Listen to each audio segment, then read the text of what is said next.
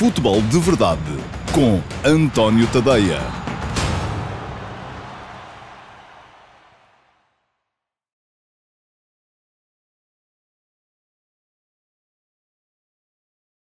Olá, muito bom dia a todos. Eu sou António Tadeia. Estou ao Futebol de Verdade de quinta-feira, dia 8 de outubro de 2020. Uma edição do Futebol de Verdade que vai estar muito virada para a Seleção Nacional. É isso mesmo. Portugal jogou ontem um, com a Espanha, um jogo particular no estádio de Alvalade, um, empatou a zero. Uh, foi um jogo muito interessante, porque um, permitiu tirar uma série de conclusões. Eu acho que se nós as tirarmos, com certeza que o Fernando Santos um, também terá tirado algumas, se calhar não necessariamente as mesmas, porque isto cada cabeça pensa à sua maneira e basta ver como as pessoas vão reagindo a coisas tão simples como o anúncio do 11 da Seleção Nacional, em que para uns, uns estão. Um, uh, estou aqui a rir-me porque o Naquil MC um, manda a boa tarde de Moçambique, Maputo, e diz que estou convidado a ir a Moçambique, um dia destes, quem sabe. Já estive perto, nunca estive em Moçambique, já estive, já estive perto, em tempo estive na Ilha de Reunião, que é aí bem perto, mas em Moçambique, provavelmente dito, nunca, nunca estive. Mas pronto. Estava a dizer que uh, se uh, coisas tão simples, obrigado pelo convite, de qualquer modo, naquilo que é também um dos uh, assíduos nas transmissões em direto do futebol de verdade, mas se as coisas uh, estão, uh, já geram tanta discórdia só por coisas tão simples quanto uh, o anúncio do 11 da seleção, para um jogo particular, como era o caso ontem, em que era evidente e estava bom de ver que a equipa, que o Fernando Santos ia fazer uma série de experiências, ia poupar os jogadores dos quais precisaria e para, mais para os jogos contra a, a França e a Suécia, que se seguem, porque vão ser três jogos no período de uma semana, uh, mas até isso serviu para as pessoas, uh, sobretudo nos comentários que vão sendo feitos estas coisas nas redes sociais, uh, trazerem sempre os clubes à baila. Não há clubes ali e, por acaso, neste momento até Portugal já tem cada vez menos jogadores dos clubes portugueses a jogar, no, no, dos que jogaram ontem, só mesmo o Pep foi o único jogador de um clube português a entrar em campo. Uh, do Flóculo do Porto e o Pep também já está a caminhar para o final da sua, da sua carreira. Um, por isso mesmo, uh, parece-me que este é um problema que as pessoas têm que começar a esquecer, a pôr de parte, um, porque não, não, não traz nada de bom ao futebol. Vou responder a esta pergunta uh, do António Matos. Uh, bom dia, António, que me diz: não acha que é um exagero 2.500 ou 3.000 adeptos num estádio? Na minha opinião, não devia entrar. Claro que se a lotação podia ser 30% da lotação dos estádios. Não percebo. Porque, por um lado, está-me a dizer que é um exagero. se calhar está a dizer que é um exagero por serem poucos, não é? Uh, enfim, 30% da lotação do estádio ontem teriam sido 15 mil pessoas. Uh, e isso não, não foi nem de perto nem de longe. Aliás, o jogo onde teve público uh, não se deu muito pela presença do público. A ideia com que fiquei foi que o público estava quase que a um, readaptar-se à ideia de ver futebol ao vivo. E estas coisas do futebol, de facto, com distanciamento. Um, é importante para os clubes, sobretudo para os clubes, não tanto para a seleção, mas é importante sobretudo para os clubes, e quanto mais uh, pequenos são os clubes, mais importante é poderem ter público, porque menos receitas têm de televisão, por exemplo, uh, mas é muito importante para os clubes uh, que o espectador, e esclarece António Matos, exagero por serem poucos, claro, sim, concordo consigo, acho que podia entrar mais gente, mas vamos a ver, é passo a passo.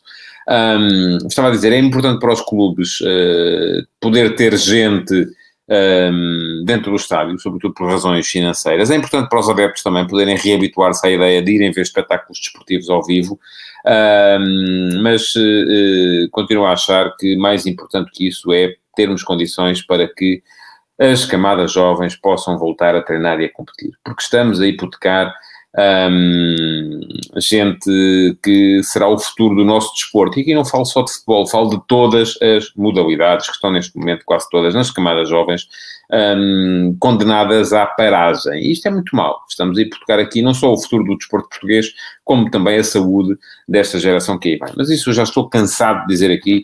Um, agora queria falar-vos do jogo de ontem e daquilo que o jogo uh, nos mostrou.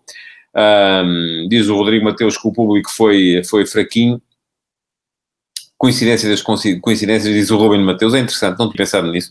Tanto o Santa Clara Gil Vicente como o Portugal-Espanha, que foram os dois jogos que já tiveram um público, uh, dois jogos de topo, que já tiveram público no futebol em Portugal uh, ficaram a zero, é verdade, zero, zero. Mas o jogo de ontem foi bastante interessante, apesar de tudo, apesar de não ter tido golos, teve muita coisa interessante. Bom, quero dizer-vos que podem deixar perguntas nas caixas de comentários do uh, Futebol de Verdade, um, porque uh, este programa é interativo, não só eu vou respondendo a perguntas que vocês vão deixando durante o direto, e o Futebol de Verdade vai, é transmitido em direto no meu Facebook, no meu Instagram, no meu Twitter, um, no meu canal de YouTube, no meu site, no meu canal Dailymotion, em direto todos os dias, de segunda a sexta, ao meio-dia e meia. Portanto, as perguntas que forem deixando nas caixas de comentários uh, podem ser colocadas aqui, uh, na, na transmissão, uh, podem ser respondidas no direto, causando esta interatividade, como podem ser também, se não forem respondidas no direto ou colocadas aqui, guardadas para a edição do uh, Q&A do próximo sábado, porque aos sábados há sempre Q&A, pergunta e resposta, em que eu respondo às perguntas que ficaram por responder durante as emissões de, de, do Futebol de Verdade dessa semana. Ora bem, uh, Portugal-Espanha, vamos então a isso. Um, conforme já disse, houve muita gente a tirar conclusões do 11, gente a protestar porque não estava o Rubem Dias, gente a protestar porque uh, não estava o uh, Bruno Fernandes, uh, gente a protestar porque estava o Renato Sanches, gente a gozar porque não estava o João Félix, enfim, as pessoas continuam a achar que o futebol é, começa e acaba no emblema do clube delas. E mesmo os jogadores, depois de já terem saído do clube delas ou do clube rival, continuam a ser o amor da vida delas ou o ódio de estimação da vida delas. Não vejam as coisas assim. Um, Portugal tem uma equipa interessante, uma equipa muito, muito interessante, um, e uh, que ontem se bateu uh, de igual para igual e, e, até, na minha opinião, esteve mais perto de ganhar à, à Espanha do que uh, de, de poder vir a perder o jogo. Mas vamos com calma, porque o jogo foi de facto muito diferente e aquilo que mudou no jogo um, durante, durante a partida foi a organização de Portugal uh, e tem muito a ver com aquilo que eu escrevi hoje de manhã no uh, último passe, em que um, voltei a debater, porque é uma questão que já é antiga no futebol português. Uh, a influência que tem o Cristiano Ronaldo no futebol da seleção, porque o Ronaldo é um jogador que se sobrepõe a qualquer ideia. Uh, Diz-me o Gabriel Viana que Fernando Santos parece não querer manter Ronaldo e João Félix juntos. Uh, se eu não acho que a presença de João Félix libertava o Ronaldo e dificultava as marcações, oh, oh, Gabriel, mas isso tem acontecido em todos os jogos. Repito, o jogo de ontem é um jogo para ver jogadores novos. Foi um jogo em que, não sei, tem a ver se calhar com o nível físico em que os jogadores estão podem estar com pouco ritmo, uh, não estar ainda com condições para aguentar 90 minutos em três partidas seguidas. Claro que o Ronaldo é uma coisa à parte, porque o Ronaldo tem que jogar. Quanto mais não seja porque ele quer jogar, tem aquele, aquele chip da competitividade dentro dele uh, que o faz querer jogar sempre, uh, mas também porque, imagino, não sei, em termos de cachê, uma coisa é jogar com o Ronaldo, outra coisa é jogar sem ele, portanto há sempre aí outras questões, mas o jogo de ontem foi um jogo para rodar, foi um jogo para ver outros jogadores. Um, não, não, não, não vamos mudar a dupla de centrais, tenho uma certeza absoluta que, em condições normais, claro, no domingo em, em França vão jogar Pepe e Rubem Dias. Não tenho tanta certeza relativamente ao ataque, mas uh, já vou lá chegar. Uh, porque estava a dizer e escrevi sobre isso hoje de manhã. Uh, quem quiser depois do Futebol de Verdade pode dar lá um saltinho ao antonio.com para ler, porque há jogadores que um, se sobrepõem a qualquer ideia de jogo. E aquilo que se viu nos primeiros 20, 25 minutos de jogo, meia hora talvez, foi uma Espanha com uma ideia de jogo muito, muito forte e muito bem trabalhada. E uma equipa de Portugal uh, desorganizada. E, de estava de facto desorganizada uh, porque, no caso de Portugal, a ideia de jogo é sempre subalternizada àquilo que, que é e que pode vir a ser uh, o contributo de Cristiano Ronaldo. E aqui eu já sei que vocês se dividem. Que aparecem uns a dizer, mas o Ronaldo tem é que trabalhar para a equipa. Porque Uh, não se admite que a equipa esteja desorganizada porque o Ronaldo. E porquê que a equipa estava desorganizada? Estava desorganizada basicamente porquê? Porque Ronaldo, em termos, em termos de, de, de futebol atacante, como ele rende mais, é a vida esquerda para o meio.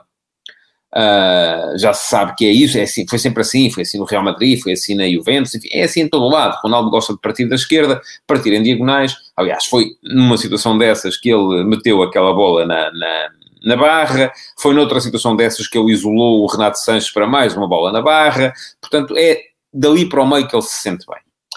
E o que é que acontece? Geralmente, exatamente para corresponder àquela ideia que, o, uh, que há bocado estava a dizer o, o, Gabriel Viana, acho eu, que a presença de um ponta de lança liberta Ronaldo, dificulta as marcações, encontra-lhe espaço para arrancar. Se Ronaldo jogar com uma referência frontal, um, ele obviamente uh, tem espaço até, para embalar até chegar à linha do, uh, do fora de jogo. E sucede que para, para ele fazer isso, para Ronaldo estar a jogar da esquerda para o meio, e Portugal jogar em 4-3-3, uh, ah, aquilo que acontece é que o, lado, o nosso lado esquerdo fica sempre descoberto. Sempre. Uh, porquê? Porque no momento de perda de bola, uh, das duas uma, a bola entra, ou o remate sai ao lado, ou se Portugal perde a bola, o lado, o lado esquerdo está descoberto e dificulta muito uh, qualquer momento de, quer de transição, quer de organização defensiva. Uh, portanto, é, e foi muito por isso que Portugal estava desorganizado naquele período. A Espanha, uh, que tem uma ideia de jogo muito bem trabalhada, conforme já disse. Qual é que é essa ideia de jogo? Saída de bola a 4 atrás. A Espanha não baixa um dos médios, o Busquets não baixa para o espaço entre os centrais, como fazem a maior parte das equipas uh, que jogam com saída de bola a 3. A Espanha joga com saída de bola a 4, abre os laterais, tem os dois centrais para começar a organização ofensiva um, e sai com quatro. E Portugal, naquele momento, não tinha quatro, tinha três e dos três, eh, um estava fora de posição. Portanto, logo aí começou a, a, a desorganização de, de, de, Portugal. Portugal tinha três, que era o André Silva, como ponta de lança, uh, o Ronaldo, que partia da esquerda para o meio, uh, e tinha do outro lado o uh, Trincão. Portanto, uh, aquilo que acontece logo aí, ideia de jogo da Espanha, saída de bola uh, uh, a 4, jogadores com grande qualidade, com bola nos pés, logo aqueles quatro de trás que asseguram a ligação aos, aos médios em excelentes condições, um meio campo, também ele formado, doutorado, com mestrado, doutoramento, o que quiserem, nos rudimentos do jogo, que são, a saber, três, passe, recepção e desmarcação, aqueles três médios da Espanha fazem isso de olhos fechados. Uh, e atenção, e o, o, Luís Henrique até muda muito as coisas. Uh, ele, reparem, jogou no jogo de ontem com apenas três titulares que tinham estado no jogo contra a Ucrânia. O lateral esquerdo, Reguilhon, o extremo esquerdo, Olmo, um, e o ponta de lança, o Gerard Moreno. E com dois que tinham estado no jogo contra a Alemanha, que foi o último jogo de competição antes daquele. A saber também uh, o Rodrigo, que estava a jogar ontem a, a extremo direito, e o médio centro, o Busquets. Portanto, a Espanha vai mudando, mas a identidade é a mesma. Depois, nos três da frente, jogadores com grande qualidade uh, e também com uma capacidade uh, enorme para uh, surpreender. Porquê? Porque, portanto, vão à, à, procura da profundidade, e vimos várias vezes o Dani Olmo, por exemplo, ir à procura da, da profundidade, mas também baixa para o espaço entre linhas para receber e criar desequilíbrios a partir dali. O mesmo faz o Gerardo Moreno, o mesmo faz o Rodrigo, que ainda por cima consegue dar mais largura até do que o, do que o Dani Olmo. Portanto, é uma Espanha que, do ponto de vista ofensivo, é muito, muito forte e como Portugal não conseguia travar aquela primeira fase da organização da Espanha, uh, aquilo que aconteceu durante uh, esses primeiros 20, 25 minutos é que a equipa portuguesa estava metida dentro de um buraco. Não saía dali. Uh, porque as pessoas podem dizer assim, ah, mas porquê é que o Fernando Santos não subiu a equipa? Ele até podia subir a equipa, mas não, não ia conseguir fazê-lo porque a Espanha é que tinha a bola. e aquilo que bastou o Fernando Santos fazer uma pequena alteração, a meio da primeira parte mandou, sobretudo nos momentos defensivos, o Renato Sanches a encostar ao lado esquerdo. Passou a defender em 4-4-2, com Ronaldo e André Silva no meio, Renato Sanches a encostar no Sérgio Roberto, que era o lateral eh, direito da Espanha, e o Trincão a encostar no Reguilhón, que era o lateral esquerdo da Espanha, uh, e a partir daí a Espanha passou a ter dificuldades, porque em vez de ter um 4 para, para 3 e os três estavam desorganizados, e passar a ter um 4 para 4, a equipa da Espanha não teve a mesma qualidade no, no, na primeira fase de construção, e o que é que isso gerou? Gerou que Portugal pôde finalmente subir as suas linhas e equilibrar o jogo. E dizem assim, agora aqueles de vocês que são pelo poder do gregarismo, uh, não, mas isto, a equipa não tem nada que estar, já vi aqui alguém escrever, Portugal não tem ideia de jogo. Pois não. É muito difícil criar uma ideia de jogo uh, quando há um jogador que se sobrepõe a qualquer ideia. Mas eu com isto não estou a dizer que não tem que se sobrepor. Porque idiota seria o treinador que ia chegasse e dissesse assim: é pá, nós temos o Ronaldo, ou o Messi, ou seja quem for. Mas o Ronaldo aqui tem que alombar como os outros. Uh, eu quero lá saber se ele faz 50 golos por época. Uh, isso não me interessa nada. A mim interessa-me é que ele consiga correr atrás dos adversários e que faça carrinhos para desarmar e que esteja sempre no lugar, no mesmo. Enfim, estávamos a destruir aquele que é o nosso principal ponto de desequilíbrio. Portanto, eu percebo a ideia. E eu, ontem vimos durante meia hora a superioridade clara da ideia do jogo da Espanha face à desorganização de Portugal. Mas vimos na outra hora do jogo alguns momentos de equilíbrio E, dentro desse equilíbrio, uh, também é verdade que a Espanha não estava com os seus elementos mais desequilibradores na frente, se calhar seria diferente se, se lá estivessem, mas dentro desses 60 minutos de equilíbrio, vimos quatro situações de gol flagrante criados pela equipa de Portugal. Foram as melhores situações de gol do jogo. Uh, a saber, aquele momento em que o Rafael Guerreiro vê a bola sobrar para o pé direito em vez de ser para o pé esquerdo na pequena área e a bola sai por cima. O remate à barra do uh, Cristiano Ronaldo, com uma temporização extraordinária. Ele recebe a bola, percebe a movimentação de um companheiro nas costas que vai arrastar um dos defesas e uh, se, até chega a dar a ideia que pode meter-lhe a bola para, para, para a linha de fundo, mas acaba por optar pelo remate de pé esquerdo. A bola bate com estrondo na, na barra.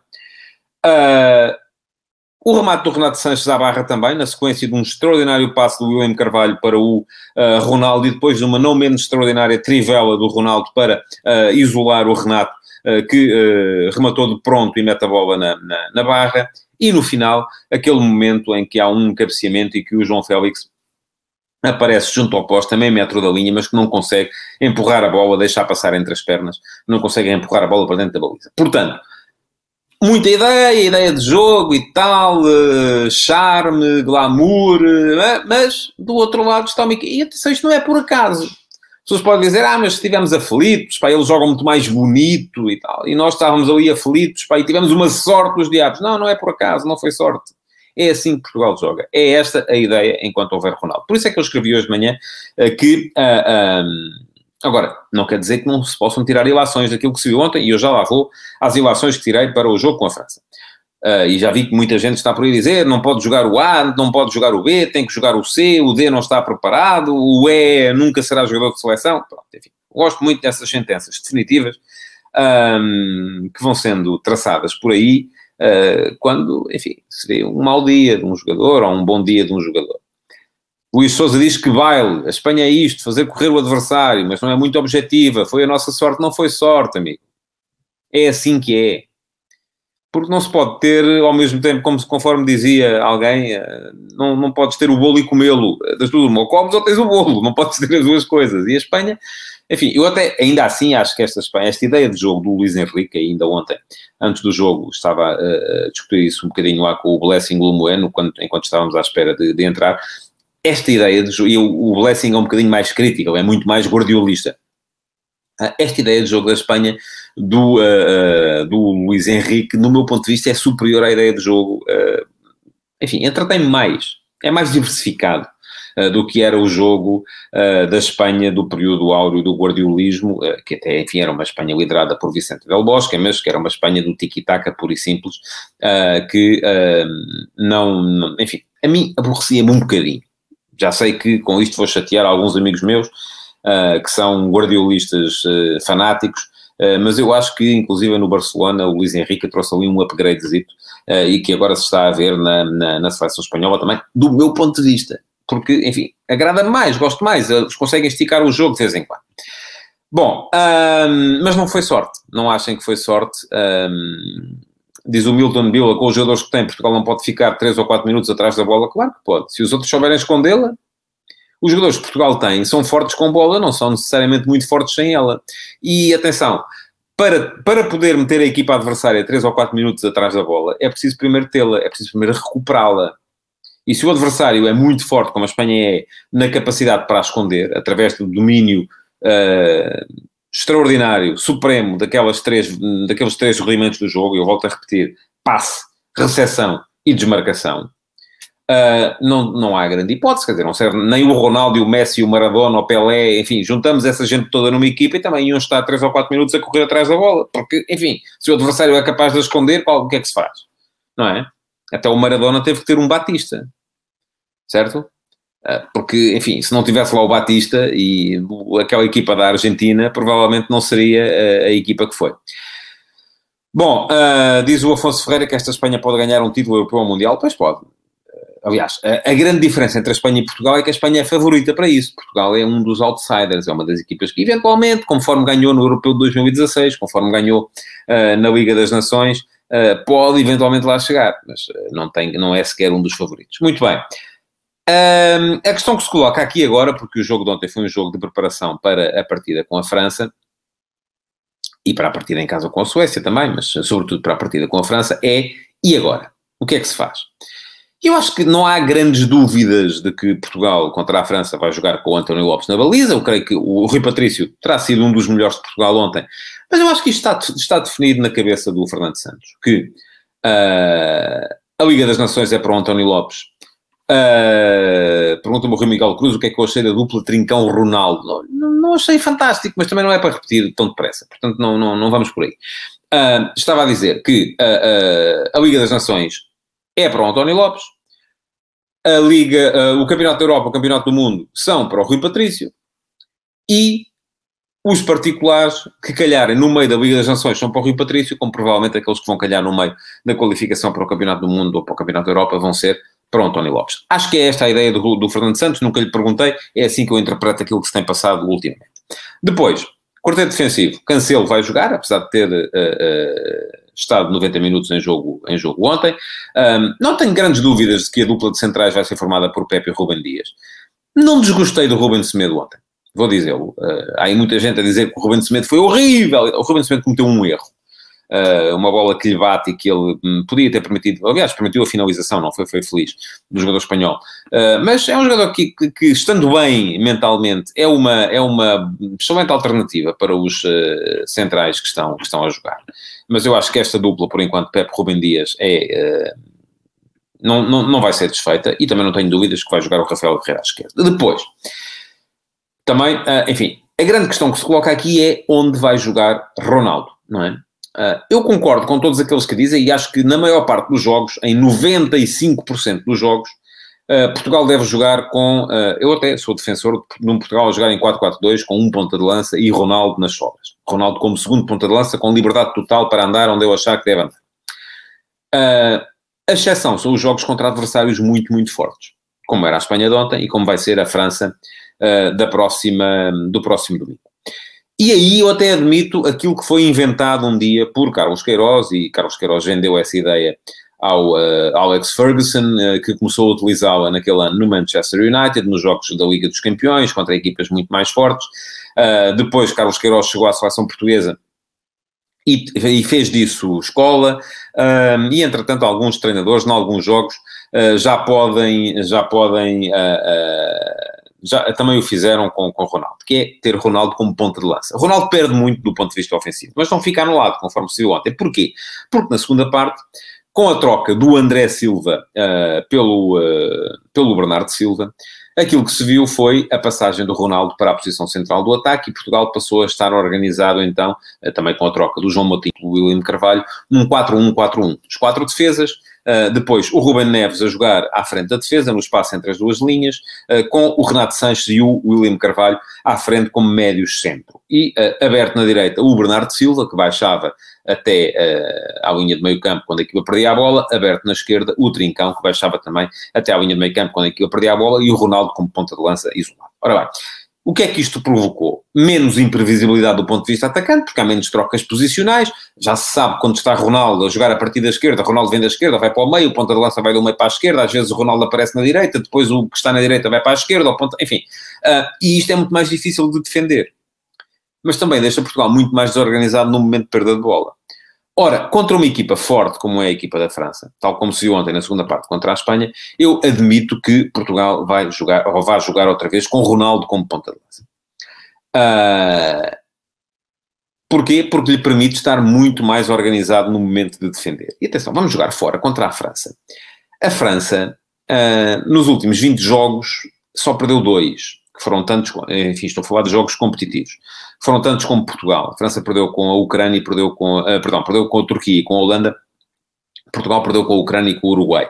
E estamos a andar aqui quase três anos para trás, para encontrar os últimos três jogos, os últimos 20 jogos uh, uh, competitivos disputados pelas duas equipas. A diferença é que Portugal empata mais e a França empata menos. Além destas duas derrotas, a França empatou uma vez e ganhou os outros 17 jogos. Portanto, é uma equipa que geralmente ganha, não é?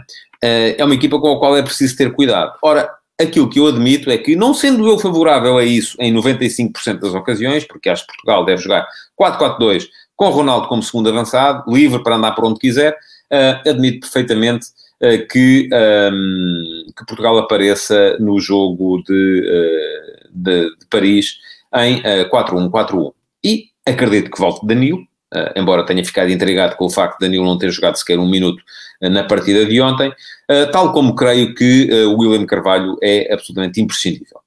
Diz o Paulo Ferraz, e eu, enfim, não diria que a chave para a mudança foi a entrada do William, mas foi muito, muito importante. Porque a diferença de rendimento. Também é verdade que o João Moutinho teve aquela questão, enquanto ele esteve a jogar, a equipa esteve sempre muito desorganizada. O William entra num período em que a equipa já está organizada. Portanto, eu acho que são as duas coisas. William uh, uh, é um jogador muito forte do ponto de vista físico, é forte com bola, hum, é um jogador que deu uma força diferente ao meio campo de Portugal. E atenção, vamos jogar contra o meio campo da França, que é também ele muito potente. Portanto, acho que sim, faz todo o sentido ter o William. Um, não sei quais vão ser os três porque acredito que Portugal vai mesmo jogar em 4-1-4-1 ou 4-3-3, pronto, do ponto de vista ofensivo, mas com o Ronaldo a ponta de lança. Um, creio que Danilo e William estarão. O terceiro médio, enfim, poderá ser João Moutinho. Uh, poderá ser Renato Sanches, poderá ser Bruno Fernandes, acredito na possibilidade de vir a ser Bruno Fernandes, porque dá à equipa uma saída diferente uh, depois, e até porque Bruno Fernandes neste momento já tem um estatuto que faz com que do outro lado olhem para ele como até fator de diversão face à influência que o Ronaldo tem na equipa. Depois, Bernardo Silva à direita, e alguém me dizia aqui, Bernardo Silva não, está num mau momento. Ouça, há jogadores que num mau momento ou num bom momento jogam sempre, e o Bernardo Silva na seleção de Portugal neste momento é um deles, tal como o Ronaldo é outro deles. Mesmo num mau momento ele pode sempre uh, resolver. Um, Ronaldo, uh, conforme já disse, acredito que como ponta de lança, e a questão aqui que se coloca é, e depois, à esquerda. Não acredito que seja trincão, um, não foi, não tenha sido mal no jogo de ontem, mas ainda está uh, num patamar inferior em termos hierárquicos, um, creio muito mais na possibilidade de vir a ser o Diogo Jota uh, ou até eventualmente o João Félix, sendo que o João Félix permitia mais mobilidade ofensiva, mais imprevisibilidade ofensiva, porque ontem, por exemplo, Félix entrou para a posição central, quando entrou em campo, uh, mas ao mesmo tempo também incrementava a tal desorganização que a equipa vai ter, porque já se sabe, uma equipa quando é muito imprevisível, quando tem a bola, uh, também não sabe muito bem como é que vai estar posicionada no momento da perda. E uma equipa mal posicionada no momento da perda é meio caminho andado uh, para dizer que o adversário vai ter muito mais facilidade para, conforme dizia aqui alguém há bocado, uh, fazer a equipa portuguesa andar 3 ou 4 minutos a correr atrás da bola. Acho que foi isso que aconteceu ontem. Um, diz o Bruno Moreira, Danilo vai jogar? Eu também acho que sim. Uh, só fiquei um bocado intrigado com o facto de ele ontem não ter jogado nem sequer um minutinho, mas a não ser que algo se tenha passado, que o jogador tenha algum problema físico, enfim, não acredito que o Fernando Santos abdique dele. Portanto, Acho que é um bocado isso que vamos ter no jogo de Paris contra a França. É um jogo muito importante em termos de classificação. Eu recordo que Portugal e a França ganharam os dois primeiros jogos uh, desta, desta fase uh, da Liga das Nações.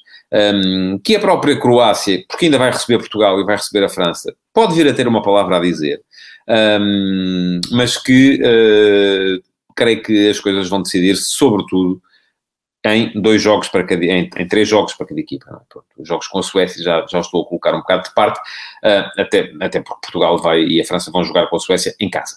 Uh, mas uh, aquilo que me parece que vai acontecer é, vai ser tudo decidido no confronto direto entre Portugal e a França e depois naquilo que cada um fizer no, na visita à Croácia, que pode vir a ser um jogo complicado, porque a Croácia, conforme já disse, perdeu dois jogos, Uh, mas perdeu os dois jogos, um em Portugal e outro na França. Portanto, agora resta-lhe jogar duas vezes com a Suécia e resta-lhe jogar também com Portugal e a França em casa. Não é, uh, é acho que é muito cedo para se colocar a Croácia uh, de, de, fora desta, desta equação.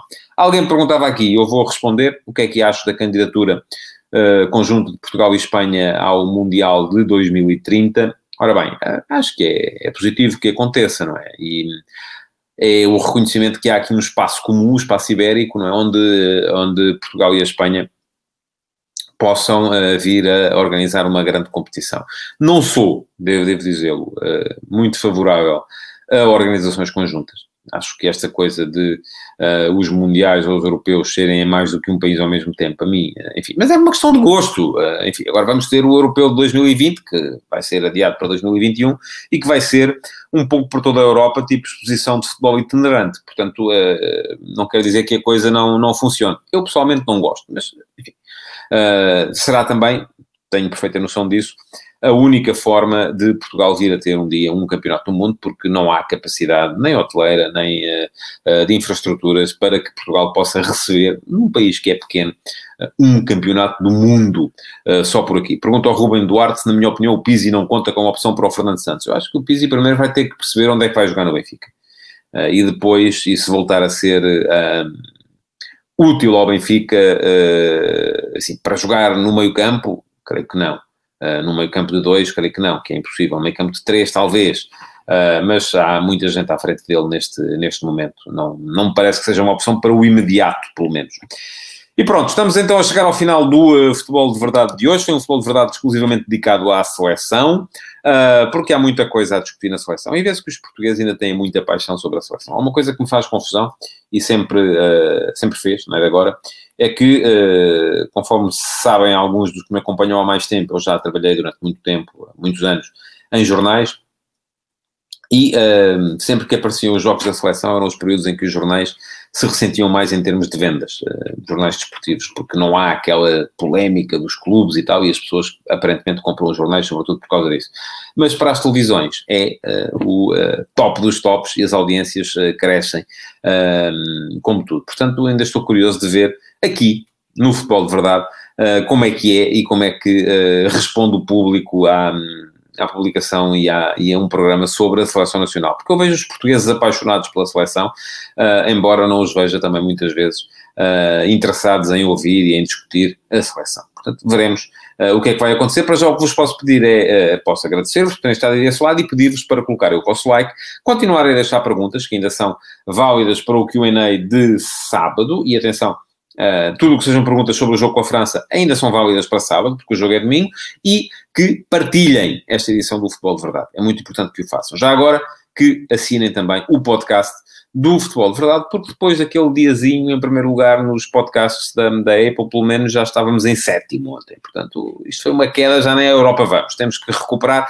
Portanto, façam um favor, vão lá uh, assinar. Uh, o podcast do Futebol de Verdade e uh, ouvir também nos dias em que não puderem ver o direto por aqui, podem sempre ouvir o podcast enquanto vão no trânsito, por exemplo. Muito obrigado então e o resto de bom dia a todos. Futebol de Verdade, em direto de segunda a sexta-feira, às 12h30